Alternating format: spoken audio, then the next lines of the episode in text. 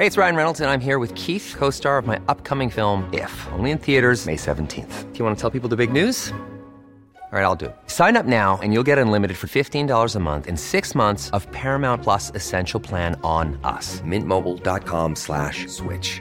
Upfront payment of $45 equivalent to $15 per month. Unlimited over 40 gigabytes per month. Face lower speeds. Videos at 480p. Active Mint customers by 531.24 get six months of Paramount Plus Essential Plan. Auto renews after six months. Offer ends May 31st, 2024. Separate Paramount Plus registration required. Terms and conditions apply if rated PG. Bueno, y este día la Secretaría de Finanzas, eh, de Administración y Finanzas Capitalina ya entregó el proyecto del paquete económico 2020. Eh, esto en manos de su titular, Lucelena González. Esto estuvo eh, hoy ocurriendo en el Congreso local. Vamos a dar pie a una mesa de debate, pero antes la nota la tiene nuestro compañero Carlos Navarro, a quien saludamos con mucho gusto. Adelante, Carlos, buenas noches. Muy buenas noches, Manuel. Así es, la Secretaría de Administración y Finanzas, Lucelena González, acudió al Congreso local para detallar el paquete económico de la Ciudad de México para 2020. Señaló que el ingreso total que estimaron obtener para el ejercicio fiscal del siguiente año será de 238.975.8 millones de pesos, considerando una combinación del potencial recaudatorio, los ajustes a las prácticas tributarias, los ingresos de origen federal y una postura absolutamente responsable del ejercicio de la deuda. El presupuesto acusa un incremento de 4.959.5 millones de pesos respecto al 2019, o sea, un aumento de 2.1%. De acuerdo con el paquete financiero entregado al Congreso de la Ciudad de México, casi una tercera parte va destinada a la seguridad y procuración de justicia en el caso de dependencias y órganos desconcentrados. En la propuesta se contempla que la Secretaría de Seguridad Ciudadana, encabezada por Omar García Carjuch, reciba un monto de 18.255 millones de pesos, lo que representa un aumento de 757.9 millones de pesos en comparación con el año previo. En el caso de la Procuraduría General de Justicia que comanda Ernestina Godoy, se considera un monto de 7.062 millones de pesos, o sea, un incremento de 30.6 millones.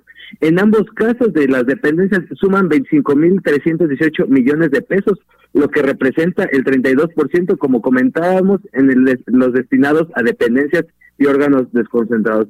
Por otro lado, eh, Lucelena González insistió que no se van a aumentar impuestos que impacten directamente al bolsillo de los capitalinos, como es el predial o los derechos por el suministro de agua. Los incrementos solo van a ser en términos reales, o sea, el factor inflación. En ese sentido, solo va a haber un par de nuevos impuestos. Se trata de un gravamen en las casas de apuestas, que es el 10% al monto que dispongan los clientes, y el otro se trata del alcohol, que consiste en una tasa de 4.5% sobre el precio de venta de bebidas con contenido alcohólico en envase cerrado. Con el proyecto de paquete económico 2020 de la Ciudad de México, la tarea principal es mantener la transformación, enfatizó Lucelena González en su reunión con los diputados en el Pleno Legislativo de Don Celeste Allende. En ese sentido, para 2020 se solicitó un techo de endeudamiento neto 27 ciento menor a lo solicitado el año pasado. Ahora sí que va a quedar en las manos de los diputados y principalmente de la fracción parlamentaria de Morena para planchar y pasar sin, sin moverle una sola coma a este proyecto de presupuesto de egresos, Manuel. Muy bien, pues vamos a estar muy pendientes y de ello ya discutiremos en unos segundos más. Carlos Navarro, gracias, como siempre. Hasta luego. Hasta luego, 8 con 11. Bienvenidos a la mesa de análisis en el noticiero capitalino. El tema que nos ocupa, el presupuesto 2020 para la Ciudad de México. Participan representantes de partidos políticos en el Congreso de la Ciudad de México. El Heraldo Radio 98.5. Bueno, pues fue entregado el proyecto del paquete económico 2020. Tenemos hoy mesa de análisis, mesa de debate, ¿por qué no? Aquí en la cabina del Heraldo Radio, en el Noticiero Capitalino, le damos la bienvenida a José Luis Rodríguez, diputado de Morena, bienvenido. Bienvenido, diputado. Otra vez, tenía poco que nos habíamos visto, ¿verdad? diputado Jorge Gabeño también, nuevamente bienvenido. ¿Cómo estás? Buenas noches. Lisette Clavel, del Partido de Trabajo, bienvenida. Muy buenas noches, Brenda. Y tenemos vía telefónica a Mauricio Tabe, eh, diputado del PAN. ¿Anda por ahí? Mauricio. ¿Qué tal, Mauricio? Buenas noches. Buenas noches, Mauricio. Bueno, eh, estamos hablando de 238.975.8 eh, millones de pesos que fueron entregados para el paquete. Temas prioritarios, vamos a arrancar con ello. Eh, yo creo que vamos a poner una postura general para después comenzar a debatir y comenzamos contigo, diputada Elisette. Pues eh, claro que sí, Manuel. Mira, me parece que la salida común o la más fácil es comenzar con un análisis de a dónde hay incrementos, a dónde hay menos, menos asignación de recursos. Sin embargo, eh, y bueno, eso es lo que hemos visto reportado durante el día de hoy a través de la tarde, mientras eh, lo que me parece muy, muy importante es no solamente fijarnos en los montos, sino saber cuánto dinero se necesita para operar la Ciudad de México en realidad, cuánto dinero necesitamos para que la Ciudad de México se desarrolle, cuánto para apoyar el desarrollo de esta ciudad y bueno, a partir de ello revisar cómo se conforma esta esta partida presupuestal, perdón, este presupuesto completo para así dotar a los ciudadanos y al mismo gobierno de las herramientas financieras y fiscales que le permitan eh, apoyar las necesidades de los ciudadanos mexicanos. No es simplemente cuánto más o cuánto menos a cada rubro, sino ver el impacto real que tendrá el presupuesto y en esta medida los, los legisladores tendremos que reelaborarlo y revisarlo. Bien. Muy bien. Por teléfono, diputado Mauricio Tabe, adelante. Pues mira, nosotros cuestionamos el paquete económico que consiste en la ley de ingresos, que es lo que el gobierno estima recibir por parte de pues, las diversas contribuciones, impuestos, derechos y aprovechamientos. El presupuesto de egresos, que es cómo se lo va a gastar, y el código fiscal, que es cuánto van a aumentar las tarifas, los impuestos, todo lo que cobra el gobierno, no ya ya de manera individual.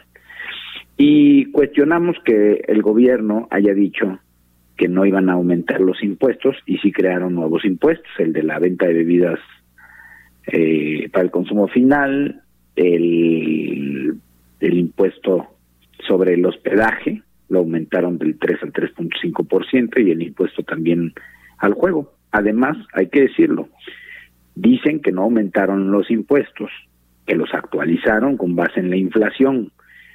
A pronto la gente va a pagar más de impuestos. Eso es una realidad. Ellos dicen que no, que en términos reales no hay aumento, aunque sí en términos nominales. Lo que dicen es, los actualizamos a la inflación, es decir, les aumentaron el 4% la inflación. Muy bien, diputado. Eh, seguimos con Jorge Aviño.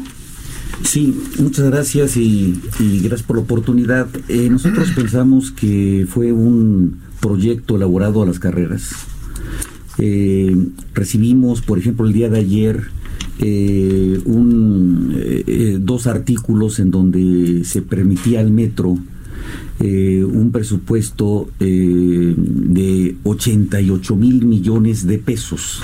Para que el auditorio vea el tamaño de esta cantidad, estamos hablando de toda la construcción del aeropuerto Santa Lucía, por ejemplo, y todavía nos sobra algo de dinero.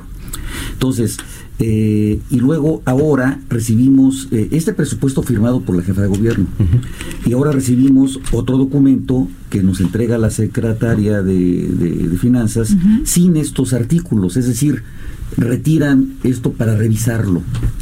Pues esto implica eh, evidentemente prisas eh, porque pues nadie se puede equivocar por esa cantidad. Estamos hablando del casi el 37% del presupuesto global de la ciudad en dos artículos y que de pronto los quiten. Entonces es eh, una situación complicada. Eh, el diputado Tabe en la mañana se refería en su intervención, cosa que quiero retomar ahorita, con, muy rápidamente qué es lo que recibió menos. Fíjense ustedes lo grave de esto. Secretaría de Inclusión Social, 56% menos del año pasado. Secretaría de la Contraloría General, que va a revisar los presupuestos, 17.23% menos. Secretaría de Desarrollo Económico, 16.36 menos, como si no necesitáramos una Secretaría de Desarrollo Económico en estos momentos para apoyar a las empresas. Secretaría de Trabajo, Fomento al Empleo, 10% menos de presupuesto. Secretaría de Turismo, 8% menos. Secretaría de las Mujeres, que dicen que hay que apoyarlas, 3.9% menos. Aparte de la inflación que va para atrás también, el tema real es el presupuesto. Secretaría de Pueblos y Barrios Originarios, 14.7 menos. Secretaría de Movilidad, 15.6 menos. Secretaría de Gestión Integral de Riesgos, Protección Civil, en una zona sísmica, 23.4% menos. ¿En Protección Civil? En Protección Civil. Eh, eh, también en medio ambiente, como si no necesitáramos esta secretaría, 12% menos. Desarrollo y vivienda, 14.9% menos. Consejería Jurídica, tenemos un archivo general del medievo eh, este, fuimos, tenemos un millón de libros arrumbados, tirados en, el, suelo encontramos con también el, presupuesto regresivo. Centro de Comando, Control y Cómputo, es decir, el C5, 39% menos. Eh, sistema de aguas, que era una prioridad, 8.7% menos. Agencia de Atención Animal, 40.5% menos, no les interesan los animales. Agencia de Protección Sanitaria, 25.9% menos. Y podríamos seguir con otros rubros, pero aquí nada más es para abrir boca de cómo está eh, integrado el presupuesto. Eh, finalizamos con José Luis Rodríguez. Gracias, ¿qué tal? Bueno, pues miren, si le va bien a la Ciudad de México, le va bien al país. La ciudad ha mantenido en materia económica eh, una prioridad. Ha sido la entidad con la mayor eh, recepción de inversión extranjera. En el mes de septiembre se tenía un registro superior a los 6.528 millones de dólares, un incremento del 40% respecto al mismo periodo frente al año 2018. La Ciudad de México fue eh, al mes de octubre de 2019 generó el 18% de los empleos formales a nivel nacional. Estamos hablando de más de 118 mil empleos en esta entidad. Este paquete económico nos va a dar la pauta y la posibilidad para poder seguir en este proceso de transformación.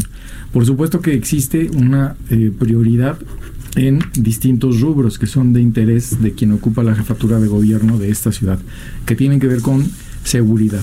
En el rubro de seguridad efectivamente existe un incremento significativo para la Secretaría de Seguridad Ciudadana que hoy eh, se proyecta un eh, recurso superior a los 18.255 millones de pesos que le permita operar con base en la legislación que fue aprobada por el Congreso Capitalino en el mes de agosto y que ahora en la próxima semana tendremos oportunidad, por supuesto que también de analizar y discutir eh, su propia ley orgánica que tiene que ver con la posibilidad de aplicar de manera directa en territorio la política pública que ha diseñado Claudia Sheinbaum para poder hacer efectivo el acceso a la seguridad. No ha sido un tema menor, es una prioridad. En materia de salud, podemos decir también que existe un incremento por parte del proyectado frente al 2019 tiene que ver con la posibilidad de acceder a este derecho como uno de los principales derechos humanos para quienes habitamos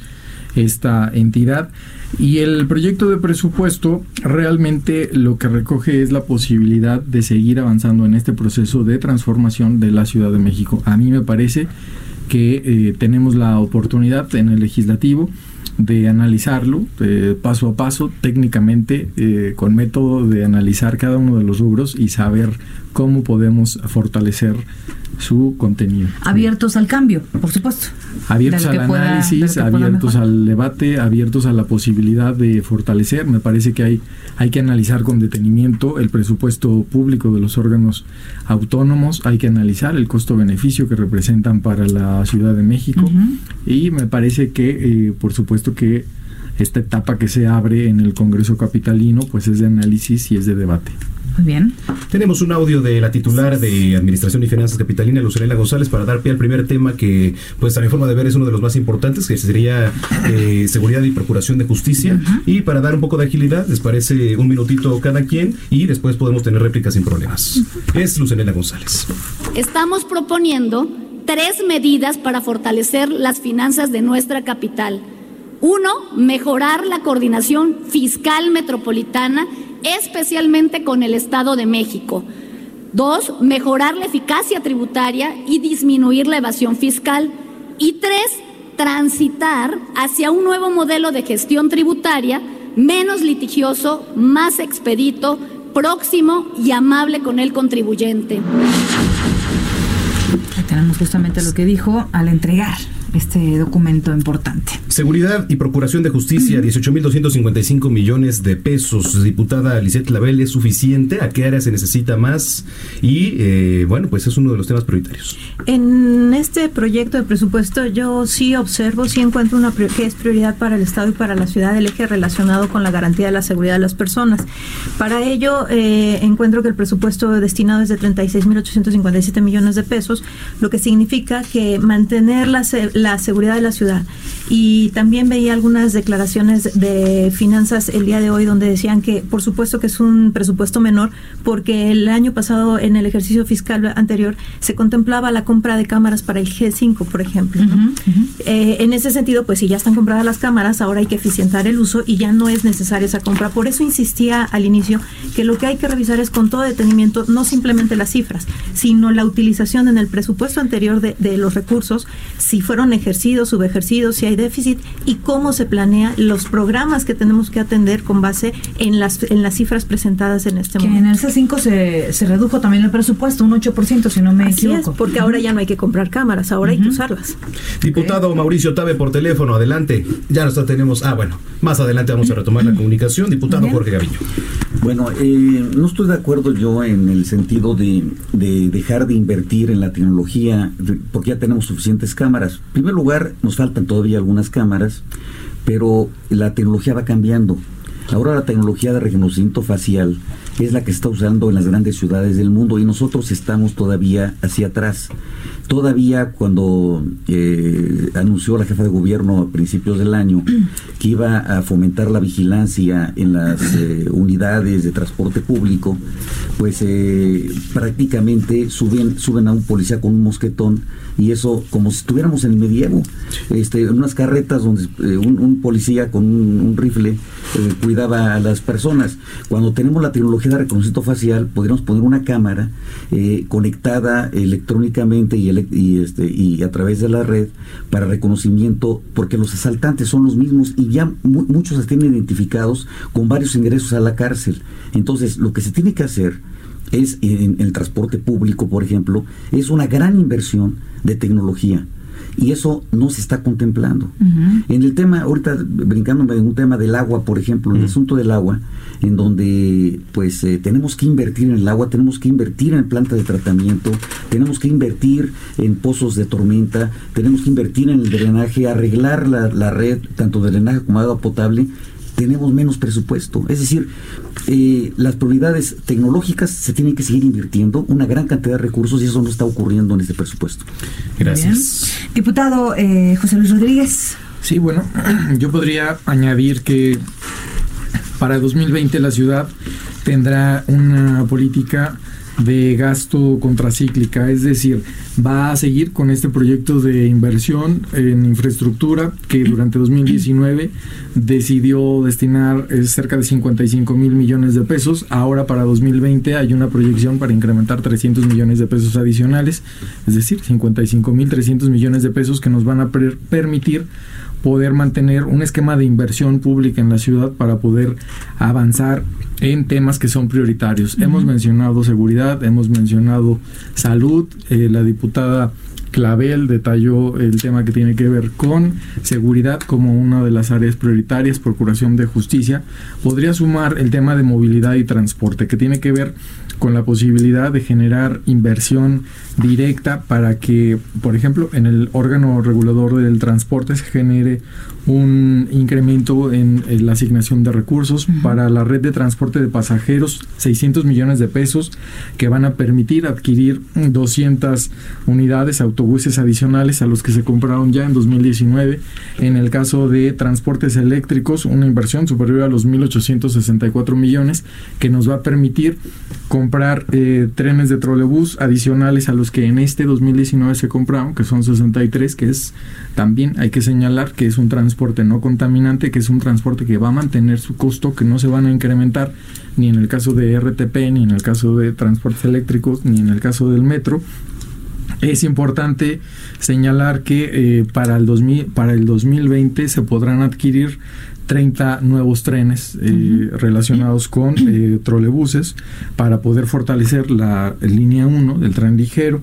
En el caso del metro va a seguir con un proceso de inversión en inicio de 2.400 millones de pesos. Tendrá una cantidad adicional superior a los 8.100 millones de pesos para materiales y suministros generales. Es decir, la prioridad del gobierno capitalino tiene que ver con eh, la posibilidad de invertir, que la ciudad siga generando una posibilidad de desarrollo en materia de movilidad, en materia de transporte. Hay que recordar que en este 2019 tuvimos la pauta de arrancar proyectos de movilidad nuevos para esta ciudad, como es el cable bus. Sí. Eh, eso podrá, eh, para el 2020 eh, tendremos la posibilidad de tenerlos terminados y en 2021 arrancar eh, los nuevos proyectos de cable bus. Tenemos en la línea telefónica ahora sí a Mauricio Tabe, diputado, adelante. Sí, fíjate que eh, vemos en el paquete económico que presenta el gobierno eh, que declaran pues que los bajos ingresos de la Ciudad de México pues se deben a la mala situación económica. La verdad es que hay que reconocer la honestidad y la franqueza con la que el gobierno de la Ciudad de México pues expone cuáles son las causas por las cuales no se recibieron los ingresos que se esperaban. A final de cuentas, aquí en la ciudad siempre nos hemos acostumbrado a culpar a la federación ¿no? y a la política económica, y es, es una realidad. Tuvimos menos ingresos del impuesto sobre nómina, tuvimos una caída, y este tiene que ver con el registro de los empleados formales. Tuvimos también una caída en el impuesto sobre adquisición de inmuebles, que es un ingreso que se deriva de la operación de compraventa de inmuebles. Tuvimos caída en los ingresos por el impuesto sobre adquisición de automóviles nuevos, es decir, se vendieron o se compraron menos automóviles en la Ciudad de México con respecto al mismo periodo del año anterior. Es decir, en esta administración ha habido menos actividad económica que se ha reflejado también en una caída en los ingresos locales. En los últimos 15 años solamente se han registrado dos caídas de los ingresos propios de la ciudad. Una en 2009, derivada de la crisis económica mundial, y otra este año derivada de la crisis de la 4T, la que ha provocado el que contraigan el gasto el, el gasto público. Y esto nos preocupa porque da unas señales de debilidad de las finanzas públicas, tanto de los ingresos locales como de los federales. Esperamos recibir 98 mil millones de pesos de participaciones y aportaciones federales y solamente recibimos 93 mil millones. Recibimos menos de lo que se había presupuestado, 5 mil millones de pesos menos. O sea, tampoco con el gobierno federal del mismo partido pues nos ha ido mejor como Ciudad de, de México. Y es preocupante pues esta situación, porque no solamente vemos menos ingresos derivados de una mala política económica o de una mala política de gasto, eh, sino vemos también que al mismo tiempo le pegamos a algunas industrias aquí en la Ciudad de México con los nuevos impuestos, o sea, le pegamos al hospedaje con estos nuevos impuestos. Está bien que justifiquen el impuesto a la venta del alcohol por un motivo, motivo de salud pública, pero eso va a pegarle también seguramente a una industria, turismo, restaurantera, etcétera. Entonces, habría que medir el impacto económico. Yo no sé si estamos para tomar esas medidas en este momento tan crítico de la ciudad. El propio informe, el, el propio informe que da el gobierno de la ciudad cuando presenta el paquete refiere así tal cual que hay una caída del Producto Interno Bruto de la ciudad. Muy bien. Y que hay una contracción del sector de la construcción. Muy bien, eh, diputado, vamos eh, a hacer una pausa. Antes vamos a la síntesis informativa y regresamos después de este corte comercial para seguir con esta mesa de debate. Ya estamos de regreso. Gracias por acompañarnos aquí en el 98.5. Escríbanos a las redes sociales. Estamos en una mesa de debate acerca del presupuesto económico para el próximo año, hablando de la Ciudad de México. Escríbanos arroba el heraldo-mx arroba Zamacona al aire. Arroba Bren bajo Penabello. Háganos llegar, por supuesto, preguntas si tiene. Aquí tenemos a los encargados de aprobar y de modificar también lo que consideren eh, que es mejor para la población, en este caso, Manuel. Sí, efectivamente, eh, les recordamos que nos pueden escribir aquí en nuestras redes sociales, que ya les dijo mi compañera Brenda, el tema, paquete económico 2020 de la Ciudad de México. Eh, si usted nos escucha de las diferentes alcaldías, háganos saber sus eh, opiniones, sus sugerencias y sobre todo, eh, pues lo que la queja, ¿no? Porque la verdad es que es un tema interesante. Estamos platicando con los diputados José Luis Rodríguez, Jorge Gaviño, Lisette Clavel y vía telefónica con Mauricio Tabe. Regresamos con el tema de alcaldías. Ándale, ¿quién? Diputada Lisette Clavel. Pues en este sentido también me parece importante señalar que ah, mientras antes se acusaba mucho de la distribución de recursos discrecional según el partido al que se perteneciera por parte del Ejecutivo. En este momento eh, existe ya una fórmula perfectamente delimitada desde el ejercicio anterior en el cual todas las alcaldías reciben un incremento en este proyecto de presupuesto sustentado en esta fórmula, una fórmula que plantea variables como la dimensión territorial, la densidad poblacional, el índice de pobreza, una serie de factores que, que permiten establecer criterios de una distribución equitativa y justa a cada una de las alcaldías. Eso está observándose y también hay un incremento en cada uno con respecto al ejercicio anterior, en promedio de 2.5% de incremento para cada alcaldía. Por teléfono, Mauricio, tal adelante. Sobre el presupuesto de las alcaldías hay una pérdida en términos reales porque ese 2.5% no va a ser suficiente para cubrir la depreciación con relación a la inflación. O sea, el presupuesto de la ciudad, eh, eh, todos los eh, impuestos, contribuciones, se van a aumentar al 4%. Se espera un incremento de más del 4% de los ingresos de la ciudad, pero para las alcaldías solamente les va a tocar el 2.5%. Es decir, no, no van a recuperar el mismo poder de compra que tenían en este año. No lo van a tener.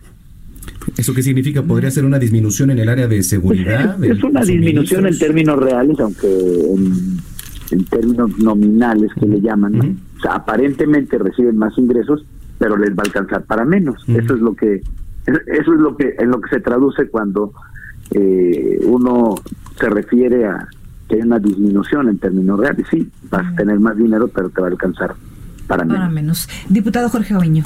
Sí, efectivamente va a ser menos eh, eh, y es muy lamentable que nos hayamos quedado en el 19% del total del presupuesto.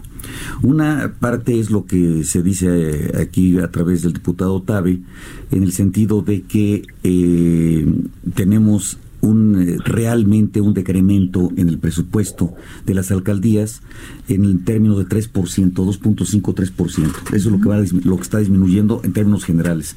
Pero luego le estamos dando muy poco a todas las alcaldías, el 19% del presupuesto.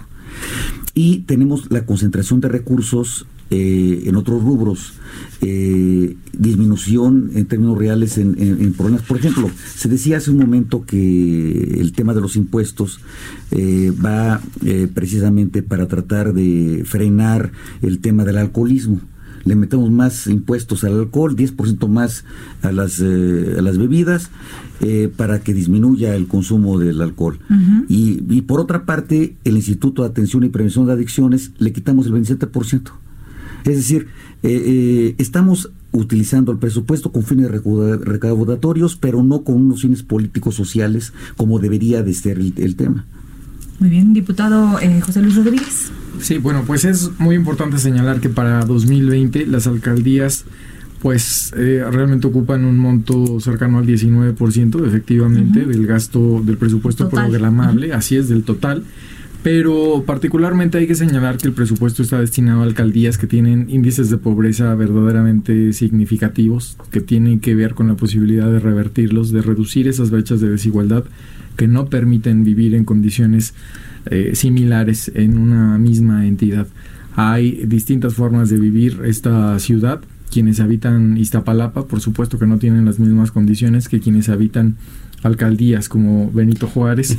Y tenemos una asignación presupuestal enfocada, por ejemplo, en Iztapalapa, de ese 19% ocupa un 14% del presupuesto. Gustavo 14% Iztapalapa. Del 19%, si lo convertimos en un 100, ese porcentaje, Iztapalapa alcanza un 19%, un 14%, Gustavo Madero un 11%, Cuauhtémoc un 8%, Álvaro Obregón y Coyoacán están cercanos al 7%, casos como Miguel Hidalgo, Tlalpan y Venustiano Carranza un 6%. La realidad es que efectivamente tendremos que avanzar para que de manera paulatina podamos generar mejores condiciones presupuestales para las alcaldías. Hoy en día esta fórmula está diseñada para que puedan atender y cubrir las necesidades básicas que emanan de la constitución política de la Ciudad de México y de la ley reglamentaria tiene que ver con la posibilidad de responder presupuestalmente al marco de atribuciones que tienen. Momento de las conclusiones. Sí, llegó el momento de las conclusiones y nada más para puntualizar aquí, eh, hubo un tema importante que tocó el diputado Gaviño, la disminución a rubros y a secretarías como inclusión social, desarrollo económico, eh, del trabajo, turismo, mujeres, etcétera, etcétera. Una conclusión, pero me gustaría que incluyeran un comentario sobre, sobre este tema, diputada Lisette. Me encanta que lo pongas así porque se trata justamente de eso, de tratar de integrar los pros y los contras del proyecto presentado. Y en ese sentido me gustaría decir que si bien es cierto y coincidirá con el diputado Gaviño, con el diputado Tabe, en la disminución de presupuesto hacia algunas áreas. Lo que también diría es que me parece que incluso, por ejemplo, el tema de movilidad presentado por el diputado José Luis, Movilidad no significa solamente temas de compra de transporte colectivo y, y, ecológico, sino que es el movimiento de personas, también es movimiento de mercancías, también es movimiento de la economía. Desde mi punto de vista me parece muy eficaz que esto se, a esto se esté destinando un, un incremento porque, bueno, mientras el decremento se da en otros lados, se está compensando con actividades como esta. Otra prioridad en el eje relacionado por ejemplo, a lo que se refiere al presupuesto responsable, equilibrado, enfocado a las mejoras de las condiciones de vida de la población, sobre todo la más vulnerable, encontramos este tema que estaban refiriendo al incremento de impuestos, ¿no? Es decir, a nuevos impuestos que están en los servicios hoteleros, en el alcohol, justificado plenamente en temas de salud el tema del alcohol. Me parece que el hotelero es algo que no le pega directamente a los capitalinos el impuesto hotelero, el impuesto sobre los eh, juegos y sorteos. Ese somos de las pocas entidades, quizá la única que no cobra ese impuesto. Y me parece que también el, el hecho de tratar de ejercer recursos requiere de, de contar con ingresos. Y para ello tenemos los impuestos. Me parece también que en, conclusión diría, los legisladores también tenemos la responsabilidad de ser mucho más flexibles y de tener la posibilidad de otorgar herramientas financieras y fiscales a aquellos encargados de elaborar el presupuesto por cada una de las instituciones. No podemos pedir proyectos eficientes, excelentes y perfectamente exactos si no les dotamos de las herramientas necesarias a través del Poder Legislativo. Diputada Lisette Clavel del Partido del Trabajo, gracias por habernos acompañado esta noche. Al contrario, muchísimas gracias. En la línea telefónica para las conclusiones, diputado Mauricio Tabe. Mira, la primera recomendación es que el gobierno ejerza debidamente los recursos, porque gran parte de la política económica fallida del gobierno federal que ha generado todo este este problema de desaceleración económica y de, caída de los ingresos y del producto interno bruto pues tiene que ver con que no han no han ejercido los recursos. El gasto público sí genera que se active la economía y esto también se ha traducido en la Ciudad de México de los 160 mil millones de pesos que se tenían de gasto programable, eh, solamente se han ejercido 122 mil, o sea, había un 30% de su ejercicio. Y en gasto de capital, que es el relacionado a la inversión, se habían estimado 55 mil millones de pesos para este año. Y en los primeros nueve meses, es decir, en las primeras tres cuartas partes del año, solamente se había ejercido una tercera parte sea, iban muy despacito en el ejercicio de, los recursos para inversión. Entonces, eh, esto le pega a la ciudad, el que no se gasten bien los recursos, porque eh, el retener el recurso público hace que se, que se vaya frenando la economía y que otros privados no puedan tener recursos y que se caiga el empleo y con esto pues es un eh, es un factor que afecta el desempeño de la economía, los ingresos de la ciudad, en fin. Entonces, la recomendación para el gobierno es que, que pues designen servidores públicos competentes que sepan ejercer los recursos públicos, porque las necesidades de la ciudad ahí están, necesidades de inversión en infraestructura ahí están, entonces no hay explicación por la cual no se hayan gastado los recursos para inversión sino muy bien porque no supieron cómo gastarlo, yo creo. Mm. Diputado Mauricio Tabe del Partido de Acción Nacional, muchísimas gracias por haber compartido también esta mesa. Muchísimas gracias por la invitación. Diputado Jorge Gaviño. Sí, bueno, eh, los impuestos son una herramienta para redistribuir el ingreso, pero es una herramienta, no, la, no, no es toda la herramienta. De tal manera que efectivamente tenemos que gastar el recurso de una manera positiva. Se ha demostrado que esta administración ha gastado muy malos recursos. Tuvimos reunión con todos los servidores públicos de entidades y dependencias del gobierno de la ciudad y nos encontramos que a septiembre habían gastado solo el 60% y lo habían gastado en muchas ocasiones con adjudicaciones directas. Y esto pues no es correcto eh, desde el punto de vista de gasto público. El tema del gasto público es una parte, pero la otra es que pararon la inversión en la ciudad eh, con el aspecto inmobiliario. Y aquí lo dijimos en esta mesa, lo platicamos muy al principio del año, que la inversión inmobiliaria que se había parado en seco iba a frenar la economía en la ciudad. Estamos hablando de un 7% eh, de toda la economía que se mueve en la ciudad, con todo lo que es la construcción y todas las empresas que giran alrededor de la construcción. Al parar la construcción privada, generaron también un freno de la economía. Se gasta poco, se gasta mal y por otra parte la inversión se, se detiene. Eh, las, eh, los bancos dejan de prestar recursos, no se compran los muebles, se detiene el mercado inmobiliario, tenemos muchos problemas. Y luego otro asunto que viene y que de una vez lo ponemos aquí, ojalá se, se tome nota de esto. Se está hablando de, de, que los carros y que se tienen que emplacar en la ciudad y por eso va a haber subsidios para homologar el tema de la tenencia con el Estado de México y aquí. ¿Qué va a ocurrir con eso? Porque no es cierto que exista evasión fiscal. La evasión fiscal se da cuando nosotros tenemos que pagar un impuesto y no lo pagamos y hacemos subterfugios para no pagar un impuesto. Cuando se compra un carro, uno puede emplacar donde quiera, donde tenga un domicilio. Nosotros podemos emplacar donde nosotros queramos. No necesariamente cuando se compra un carro en la ciudad tenemos que emplacar en la ciudad. Si obligan a eso, lo que va a ocurrir es de que al rato van a comprar en, Morelos, en lugar de comprar en la Ciudad de México, y van a empezar a quebrar una serie de empresas que venden vehículos automotores en la ciudad. Yo tuve la oportunidad de platicar en la mañana con, con algunas gentes que se dedican a esto y están muy preocupados porque dicen, oiga, es que si nos obligan a emplacar aquí y en otras entidades este, prácticamente no se cobra tenencia, entonces la gente no nos va a comprar si se obliga a que, se compre y se, y se... Entonces, son errores que si se siguen cometiendo van a seguir frenando la economía. Entonces, para yo concluir, eh, diría que tenemos que gastar bien, tenemos que gastar a tiempo y tenemos que hacer un presupuesto ordenado. Muy bien, gracias por habernos acompañado en nuestra mesa, diputado Jorge Gaviño del PRD. Y tenemos para cerrar José Luis Rodríguez de Morena.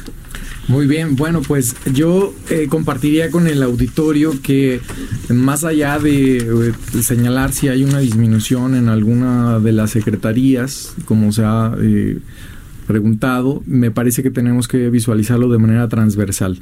Son seis ejes rectores los que marcan la política pública del gobierno de la Ciudad de México y sobre esa base es importante señalar que para el eje de igualdad y derechos, tenemos una proyección presupuestal de 33.400 millones de pesos. Para una ciudad sustentable tenemos proyectados 101 mil millones de pesos.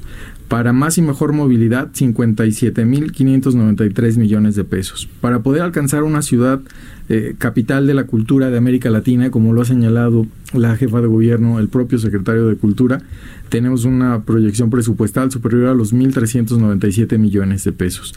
Para poder generar condiciones de seguridad para la población, para las mujeres, para las niñas, para quienes aquí habitamos, cero agresión y más seguridad, 36.857 millones de pesos. Finalmente, para ciencia, innovación y transparencia, estamos asignando eh, y analizando una proyección presupuestal superior a los 8.228 millones de pesos. Tiene que ver con un presupuesto público donde los habitantes son el eje principal, es el eslabón de esta ciudad, es la posibilidad de tener el restablecimiento de la austeridad, el combate a la corrupción y generar pues mejores prácticas. Estamos buscando un buen gobierno, como lo señala la Constitución Política de la Ciudad de México. Le agradecemos muchísimo también, diputado, que nos haya acompañado y bueno, así llegamos al final. De sí, efectivamente, aprovechamos para invitarlos el próximo jueves, eh, sí, ¿verdad? El próximo jueves, eh, pues con motivo también del primer informe de la jefa de gobierno, Claudia Sheinbaum. ¿No? Para platicar aquí un ratito. Están invitados, esperemos verlos por aquí, diputados. Pero no nos desinviten y venimos, ¿eh? No, vale, Aquí no desinvitamos a nadie. Pacto hecho, jamás deshecho. Estás informado con las noticias más relevantes que acontecen en la metrópoli. No te pierdas la próxima emisión de Noticiero Capitalino con Brenda Peña y Manuel Zamacona.